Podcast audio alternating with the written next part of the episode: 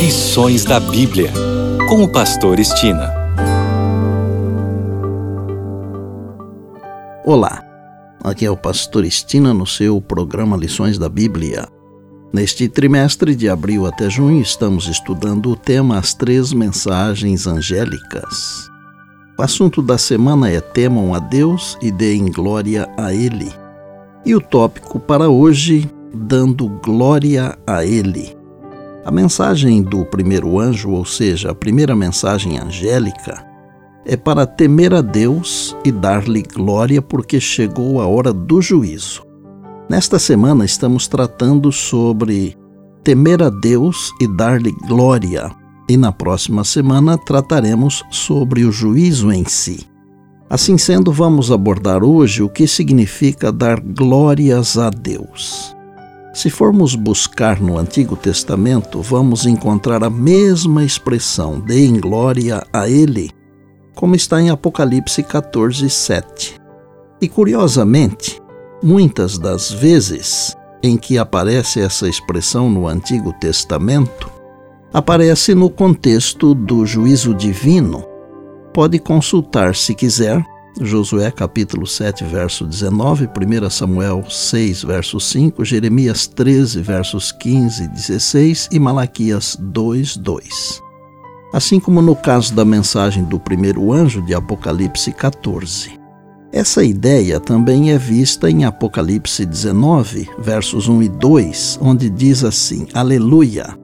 A salvação, a glória e o poder são do nosso Deus porque verdadeiros e justos são os seus juízos. A pergunta que devemos fazer e responder é: como eu posso glorificar a Deus? Eu compreendo que a melhor maneira de dar glórias a Deus é através de nossa própria vida. Paulo diz que nosso corpo é o templo do Espírito Santo. Por isso devemos glorificar a Deus no nosso corpo, que foi comprado por um grande preço. Assim diz ele: quer comais, quer bebais, ou façais outra coisa qualquer, fazei tudo para a glória de Deus.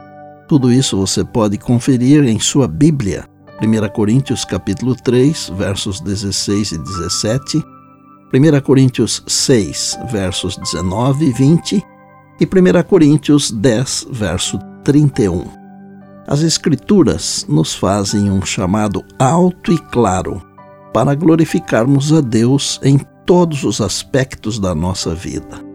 Quando Deus é o centro da nossa existência, nosso único desejo é dar glória a Ele com nossa alimentação, nosso modo de vestir, nosso entretenimento e nossa interação com os outros. Glorificamos a Deus ao revelarmos seu caráter de amor ao mundo por meio de nosso compromisso de fazer Sua vontade. Isso é ainda mais importante à luz do juízo final da terra. Paulo inicia Romanos 12 falando de apresentarmos a Deus o nosso corpo como um sacrifício vivo a palavra grega no Novo Testamento para corpo nessa passagem é somata, cuja tradução mais adequada é a totalidade de quem somos, corpo, mente e emoções.